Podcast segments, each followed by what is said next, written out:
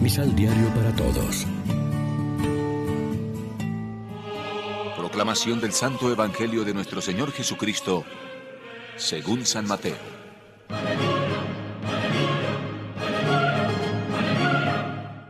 El reino de los cielos es semejante a un tesoro escondido en un campo.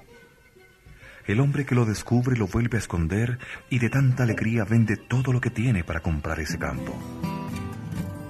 Lección Divina Amigos, ¿qué tal? Hoy es miércoles 28 de julio y a esta hora, como siempre, nos alimentamos con el pan de la palabra. Dos parábolas más, muy breves, y ambas coincidentes en su intención. La del que encuentra un tesoro escondido bajo tierra y la del comerciante que, entre las perlas, descubre una particularmente preciosa. Los dos venden cuanto tienen para asegurarse la posesión de lo que solo ellos saben que vale tanto. Hoy Jesús hubiera podido añadir ejemplos como el del que juega en bolsa y sabe qué acciones van a subir para invertir en ellas, o el de un coleccionista que descubre por casualidad un cuadro o una pintura o una moneda de gran valor, y no digamos un pozo de petróleo.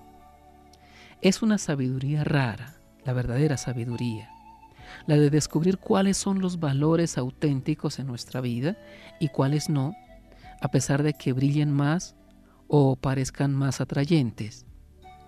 ¿Qué es más importante? ¿El dinero, la salud, el éxito, la fuerza, el gozo inmediato?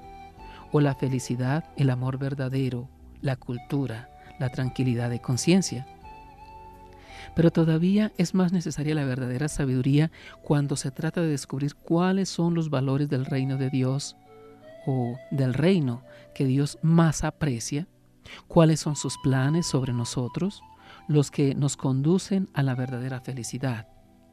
A veces son verdaderamente un tesoro escondido o una perla única. Reflexionemos. Pedimos la sabiduría de Dios para descubrir cuáles son los valores auténticos en esta vida y cuáles no, a pesar de que brillen más o parezcan más atrayentes. Oremos juntos. Danos la alegría de quien descubre por primera vez la secreta fórmula de una felicidad de fábula, la absoluta libertad del que ama a Dios y al hermano. Amén. María, Reina de los Apóstoles, ruega por nosotros.